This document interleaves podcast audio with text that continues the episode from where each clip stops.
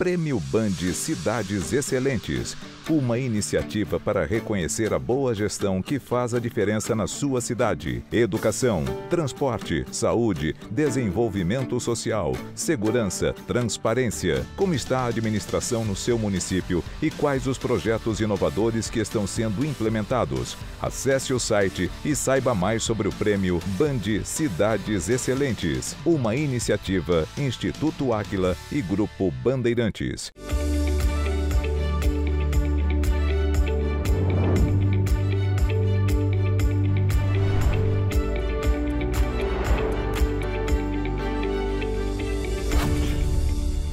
Olá, bom dia. Todo cidadão quer viver em uma cidade bem estruturada, com boa qualidade nos serviços públicos e onde ele possa construir a família e a carreira. Sabemos que nem todos os municípios brasileiros oferecem essas condições, mas temos certeza que isso pode ser mudado. E por isso o Aquila aceitou o convite do Grupo Bandeirantes de Comunicação para desenvolver uma plataforma de informações que pudesse monitorar a gestão de todos os municípios brasileiros. Há quase cinco anos, criamos o IGMA, Índice de Gestão Municipal Áquila, que tem 39 indicadores agrupados em cinco áreas para analisar os aspectos mais importantes da gestão pública. E agora, essa metodologia está sendo usada para identificar e reconhecer as localidades mais bem administradas do Brasil, no Prêmio Band Cidades Excelentes. 18 municípios serão premiados. Veja os detalhes. Os cinco pilares do Prêmio Band Cidades Excelentes são eficiência fiscal e transparência, educação, saúde e bem-estar, infraestrutura e mobilidade urbana e desenvolvimento socioeconômico e ordem pública. Os cinco pilares são formados por 39 indicadores, todos extraídos do IGMA, o Índice de Gestão Municipal Áquila, e eles estruturam o conceito de cidades excelentes, sendo considerados indispensáveis pelos especialistas do Áquila para a construção de uma gestão pública eficiente. Até 50 pontos, a cidade está em situação crítica, de 50 a 65 pontos em desenvolvimento. São cidades desenvolvidas aquelas que conquistam de 65 a 80 pontos no IGMA, o Índice de Gestão Municipal Áquila. E cidades excelentes são aquelas que registram de 80 a 100 pontos. Os 5.570 municípios brasileiros estão sendo analisados a partir da plataforma do IGMA e agrupados considerando o tamanho da população até 30 mil habitantes, de 30 a 100 mil habitantes e acima de 100 mil habitantes. No programa de hoje, vamos apresentar todos os detalhes sobre o pilar de infraestrutura e mobilidade urbana, um dos cinco que estão sendo avaliados em cada um dos 5.570 municípios brasileiros. Está conosco o consultor sócio do Áquila, Rodrigo Neves, que é um dos autores do conceito de cidades excelentes e também desse livro, que explica todos os detalhes sobre esse método de gestão no qual o prêmio se apoia. Rodrigo, bom dia e obrigado por estar aqui dando sequência aos programas sobre o Prêmio Band Cidades Excelentes. Bom dia, Natália. Eu que agradeço o convite e a oportunidade de poder contar um pouquinho mais sobre a metodologia e como a gente pode ajudar os municípios. Rodrigo, vamos começar explicando o que é entendido como infraestrutura em uma cidade. E só entra nessa análise a infraestrutura pública ou as iniciativas privadas instaladas no município também são consideradas? é muito importante a gente dar um passo atrás da própria metodologia para entender essa resposta. No conceito de cidades excelentes, os municípios que a gente viu pelo mundo que conseguem gerar melhor qualidade de vida da população, a excelência vem do setor público. Então o setor público ele é quem guia, quem norteia, quem cria regulação, os incentivos para que ele mesmo faça os investimentos ou a própria iniciativa privada. Então, quando a gente está falando de infraestrutura, não tem essa distinção entre público e privado. É, na verdade, a estrutura, os serviços disponíveis para a população, sejam esses públicos ou privados. Para ilustrarmos as explicações do Rodrigo, vamos mostrar quais são as capitais que se destacam no pilar de infraestrutura e mobilidade urbana. Entre as dez primeiras capitais, temos apenas uma cidade excelente, que é Vitória, no Espírito Santo, com 81,71%. Todas as outras são consideradas desenvolvidas. Goiânia está em segundo, com indicador 77,26%. Na terceira posição, temos o Rio de Janeiro, com 77,06%. Seguida de São Paulo, com 76,29% no IGMA. A capital do Paraná está na quinta posição, com 75%. A sexta colocação é ocupada pela mineira Belo Horizonte, com indicador de 74,31%. A gaúcha Porto Alegre está na sétima posição, com 70,67%, seguida de Florianópolis, em Santa Catarina, com 70,49%. Aracaju, capital do Sergipe, que tem indicador 68,52%, e da capital de Mato Grosso do Sul, Campo Grande, com indicador de 65,10%. Rodrigo, as melhorias ligadas à área de infraestrutura são aquelas que exigem investimentos mais altos, mais robustos. É por esse motivo que a gente vê tão poucas obras em andamento nos municípios? Natália, esse é um dos motivos. O pilar de infraestrutura hoje é o pilar mais crítico dos municípios brasileiros. Quando a gente olha em média as notas do, do, do IGMA, né, dos Cidades Excelentes, dos 5.570 municípios, a nota menor do país hoje é infraestrutura. E temos alguns motivos. A questão financeira, de fato, é uma questão relevante, porque exigem altos investimentos. Mas o país tem recursos, os nossos municípios têm recursos. Por detrás dessa necessidade de recursos, eu trago alguns outros pontos. Por exemplo, são projetos de longo prazo, exigem continuidade, exigem planejamento. Então, em geral, quando há troca de gestão nos nossos municípios, deixam de concluir algum, algum projeto, às vezes eles abandonam algum ponto da gestão anterior. Então, essa necessidade de continuidade desses projetos e desses trabalhos é muito relevante. Tem um outro ponto também muito interessante, que é a respeito da liberação de recursos. Os nossos municípios têm uma autonomia fiscal, ou seja, recursos próprios, muito baixa. Eles dependem muito das transferências dos outros órgãos, tipo o governo federal, os governos estaduais. Geralmente, quando há essa liberação de recursos, tem duas contrapartidas do município. Ele tem que ter um projeto e às vezes ele tem que ter a contrapartida financeira. Então, às vezes, a gente tem um montante de recurso que o governo liberou, mas esse município não tem a parte dele, ou seja, a parte que ele tem que pegar do recurso dele para pôr nisso. Ou senão, às vezes, ele tem, mas ele não tem o projeto pronto, ou o projeto se perdeu na gestão da prefeitura. Então, são alguns desafios para o pilar de infraestrutura. Vamos então conhecer todos os indicadores que compõem o pilar de infraestrutura e mobilidade urbana. A nota deste pilar sairá da análise de sete indicadores. São eles: condições ambientais urbanas, condições habitacionais, infraestrutura urbana, serviços coletivos urbanos, abastecimento de água, frotas de veículos por habitantes e deslocamento da casa ao trabalho. Rodrigo, e falando agora sobre as condições ambientais, que são um dos assuntos mais abordados nas discussões internacionais por conta do aquecimento global, o que você entende que pode ser melhorado nos municípios? Natália, me arrisco a dizer que esse é o desafio do nosso tempo. Eu acho que esse modelo de desenvolvimento, de urbanização, é um debate mundial e que vai passar pelos nossos municípios a questão do aquecimento global nem é uma unanimidade, ainda não há um consenso internacional se existe ou se não existe. Então, do ponto de vista de cidade excelente, essa questão ambiental passa muito mais sobre o ponto de vista de qualidade de vida. Ou seja, como eu consigo criar um modelo, um formato de cidade, de urbanização, de utilização dos recursos disponíveis de uma maneira mais sustentável, de uma maneira em que a população usufrua com mais qualidade de vida.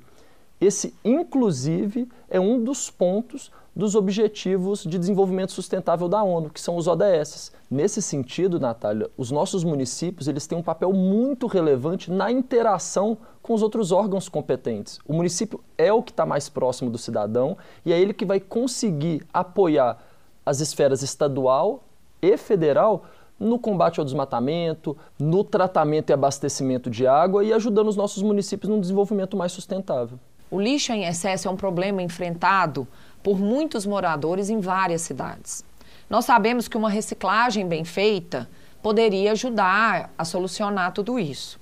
Mas esse processo ele ainda é bem tímido no país, com exceção das latinhas de alumínio, nas quais o Brasil é campeão com 97% de reciclagem. Por que reciclamos tão pouco? O poder público precisa incentivar, precisa criar uma estrutura logística tanto de busca, de coleta desse lixo e destinação desse lixo. Tem algumas cidades na Europa em que há uma interação entre a iniciativa privada, o poder público e a população. Então, os próprios pontos de varejo, os supermercados, os restaurantes, eles fazem essa coleta e essa separação para facilitar que a população tenha locais para levar esse lixo separado e depois o poder público vem recolhendo e fazendo a destinação correta do lixo. Acho que vale trazer aqui uma observação de que a gente não pode também ficar discutindo reciclagem sem pensar um pouquinho no desenvolvimento socioeconômico daquele município.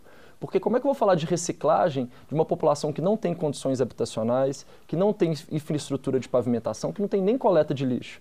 Como que ela vai separar? Como é que ela vai levar esse lixo?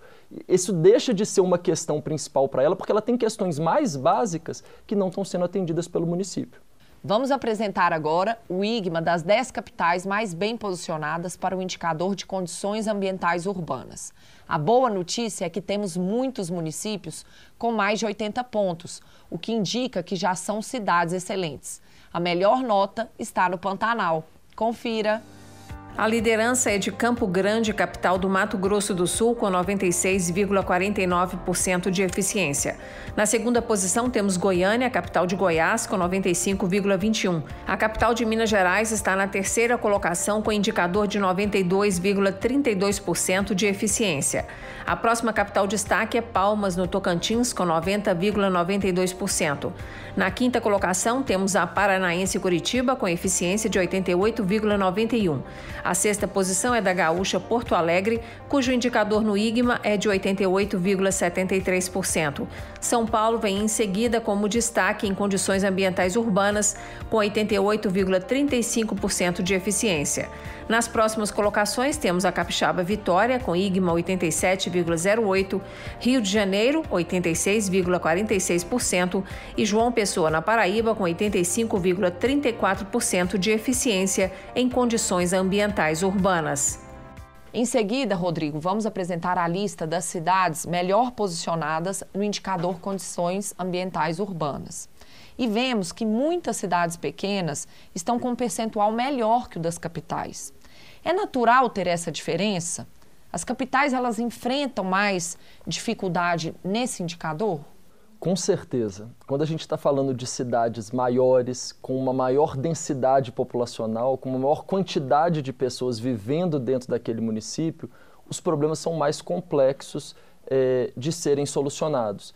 Por detrás disso, a gente ainda tem um histórico do nosso país que os grandes centros eles se formaram de uma maneira desorganizada. Então, a própria ocupação do município ela aconteceu de uma maneira desestruturada. São alguns municípios que a gente tem comunidades sem acesso a uma série de questões básicas de infraestrutura. Então, tudo isso torna mais complexo a solução é, ambiental para os nossos centros urbanos. Em contrapartida, os municípios menores, eles conseguem de uma maneira mais simples, de uma maneira mais organizada, solucionar essa questão. Vamos então ver como as cidades menores estão saindo nesse indicador de condições ambientais urbanas. Na lista de municípios com até 30 mil habitantes, temos 34 com 100% de eficiência em condições ambientais, o que é muito bom.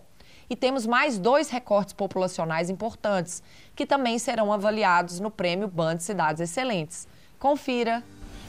Considerando as cidades com faixa populacional de 30 a 100 mil habitantes, as cinco que se destacam são cidades excelentes, todas paulistas e com mais de 99% de eficiência: Santa Fé do Sul, Cravinhos, Jardinópolis, José Bonifácio e Bariri.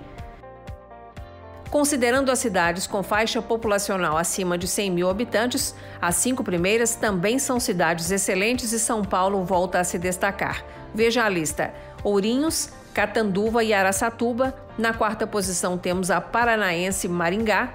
E fechamos a lista das cinco cidades de destaque com outra paulista, Santa Bárbara do Oeste.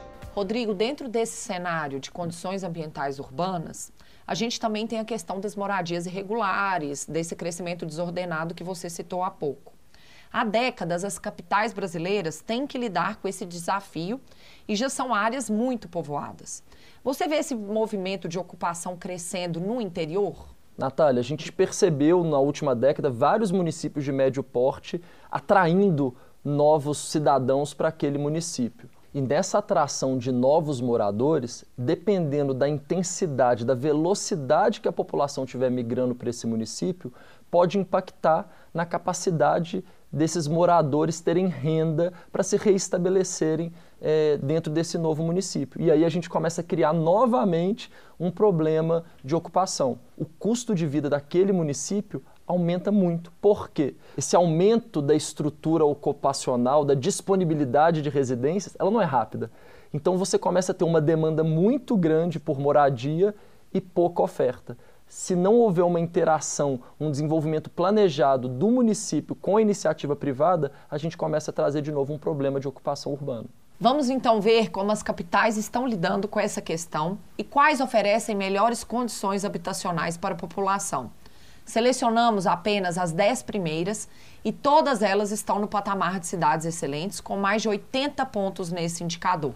Confira a liderança é de Florianópolis, capital de Santa Catarina, com 92,33% de eficiência.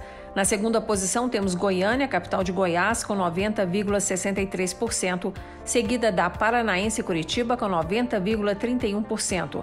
A capital do Espírito Santo está na quarta colocação, que tem 89,57% de eficiência nesse pilar. A próxima capital destaque é Campo Grande, do Mato Grosso do Sul, com 88,24%. A sexta posição é da mineira Belo Horizonte, cujo indicador no IGMA é 86,87%. A capital da Paraíba vem em seguida como destaque em condições ambientais urbanas. João Pessoa registra 86,70%.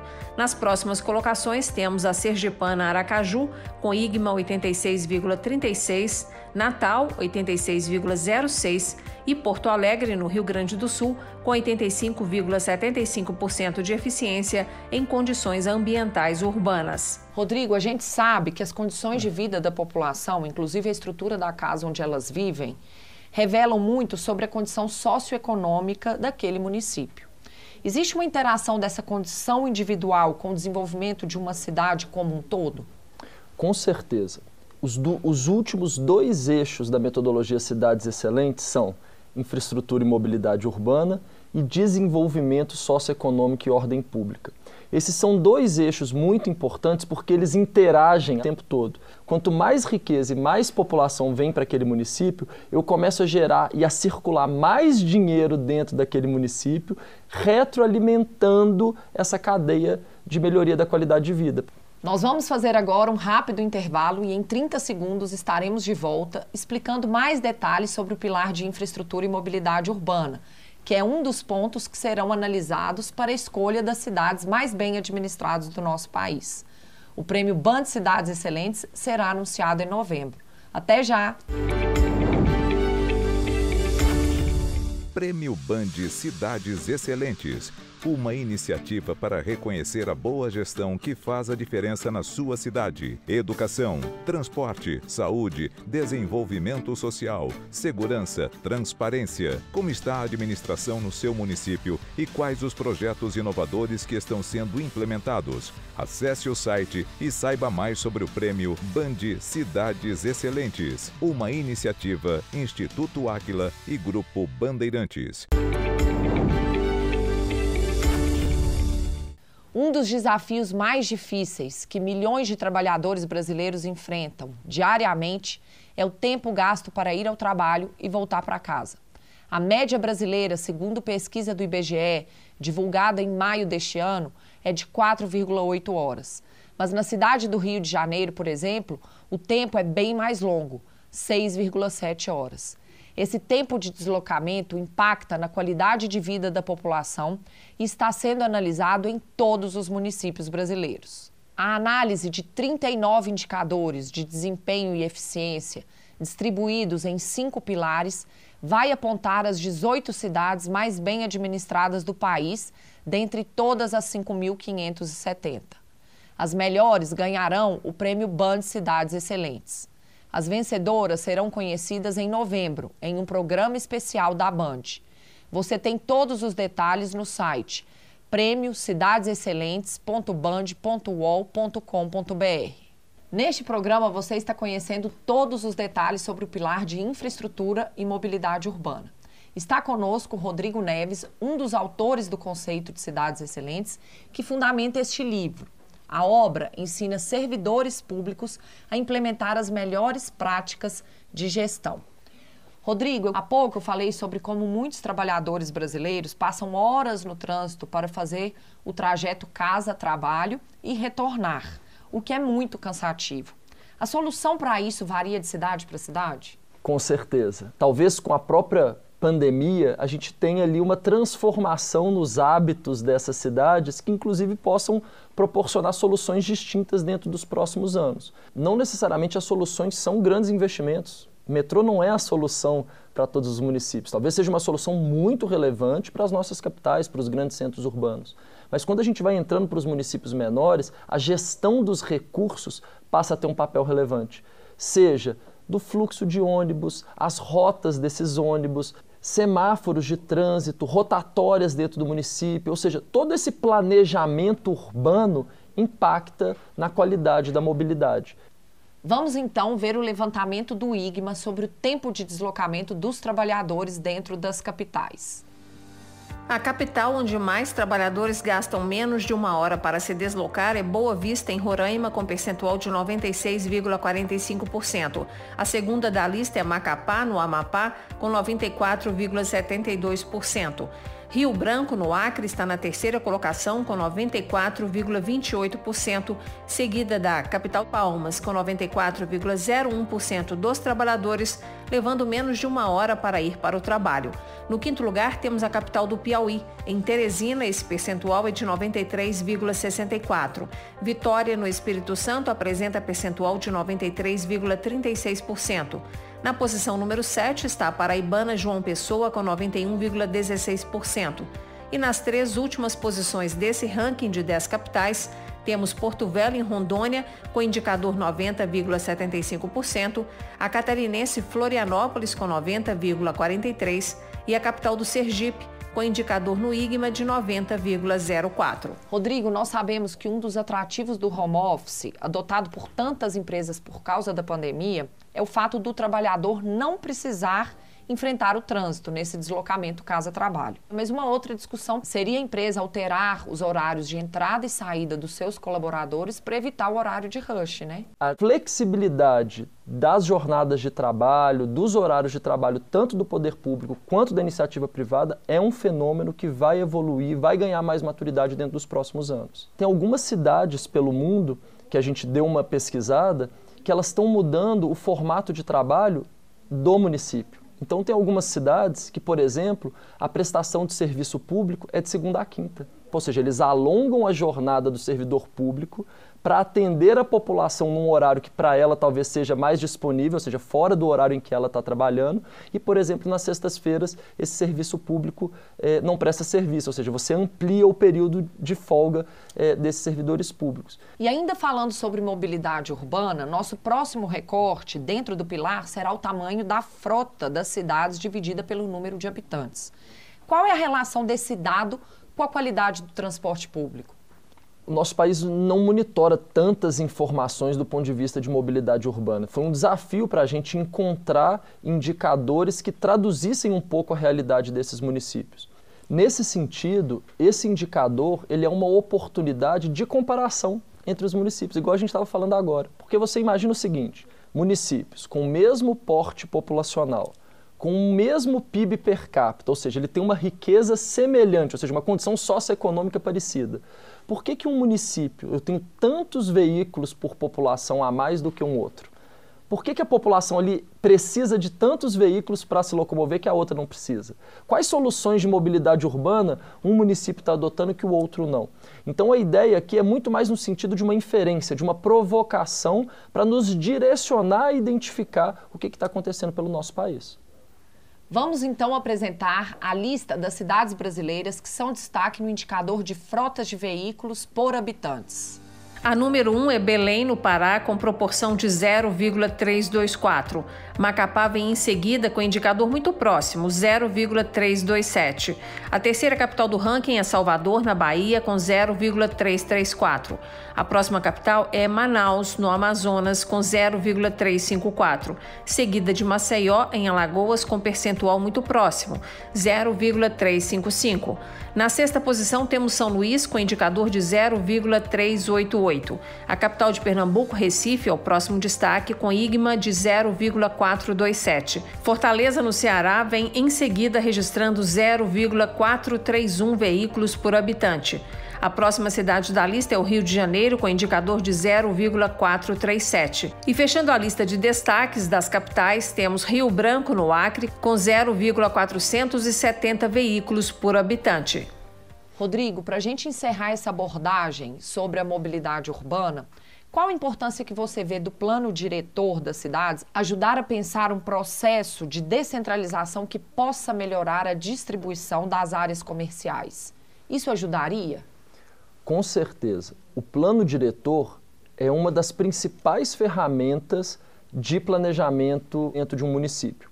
Para quem não sabe o que é um plano diretor, o plano diretor é onde o município fala: olha, aqui podem ter prédios, aqui tem que ser uma zona residencial, aqui pode ter comércio, a altura desses imóveis. Né? Então, isso impacta diretamente na densidade daquela população, no fluxo dessa população dentro do município. Nós temos várias iniciativas pelo país de transformação da cidade a partir de um plano diretor.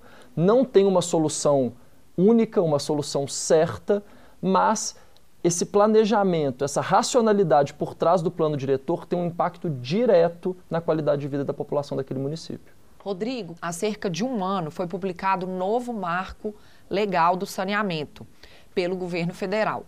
E a lei prevê a universalização dos serviços de água e esgoto até 2033.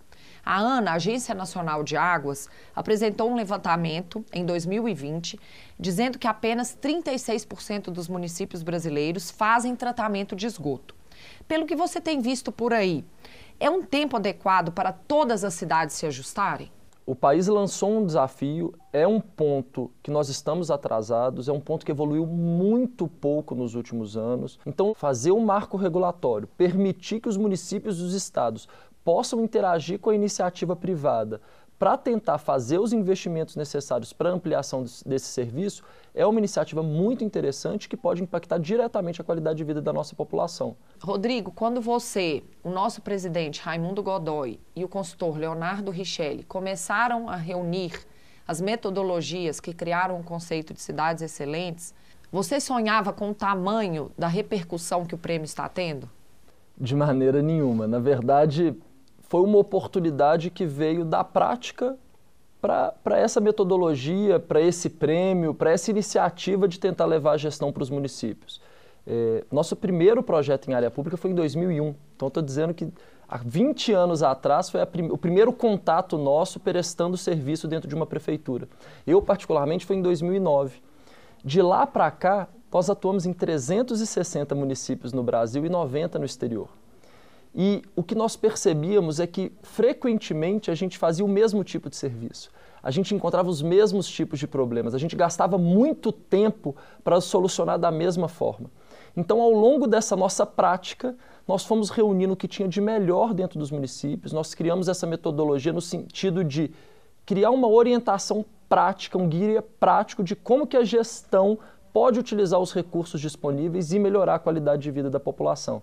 Então, hoje, olhando para trás, eu tenho muito orgulho de ver de como que nós conseguimos utilizar esse serviço que nós prestávamos aos municípios como uma forma de difundir esse conhecimento. Hoje ele é de fácil acesso, qualquer prefeito consegue adquirir um livro hoje, é, qualquer município está participando do prêmio, então é uma forma da gente difundir isso, engajar a população e transformar o nosso país. Rodrigo, eu que também acompanhei bem de perto toda essa trajetória para o nascimento da metodologia Cidades Excelentes, também estou muito empolgada e ansiosa para a entrega do prêmio no dia 21 de novembro, porque eu acredito que vai ser realmente uma mudança nas cidades brasileiras.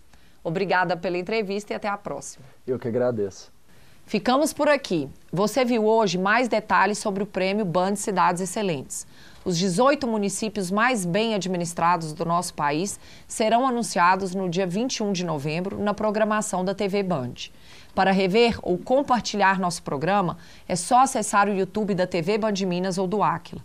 Querendo falar com os nossos consultores, estamos acessíveis pelas redes sociais ou pelo nosso site. Eu quero aproveitar para agradecer pelos dados fornecidos pelo IBEU, Índice de Bem-Estar Urbano, adotados pelo IGMA no pilar que tratamos hoje. Semana que vem estaremos de volta com mais técnicas e cases de gestão para te ajudar a ser um gestor excelente. Obrigada pela audiência e até lá.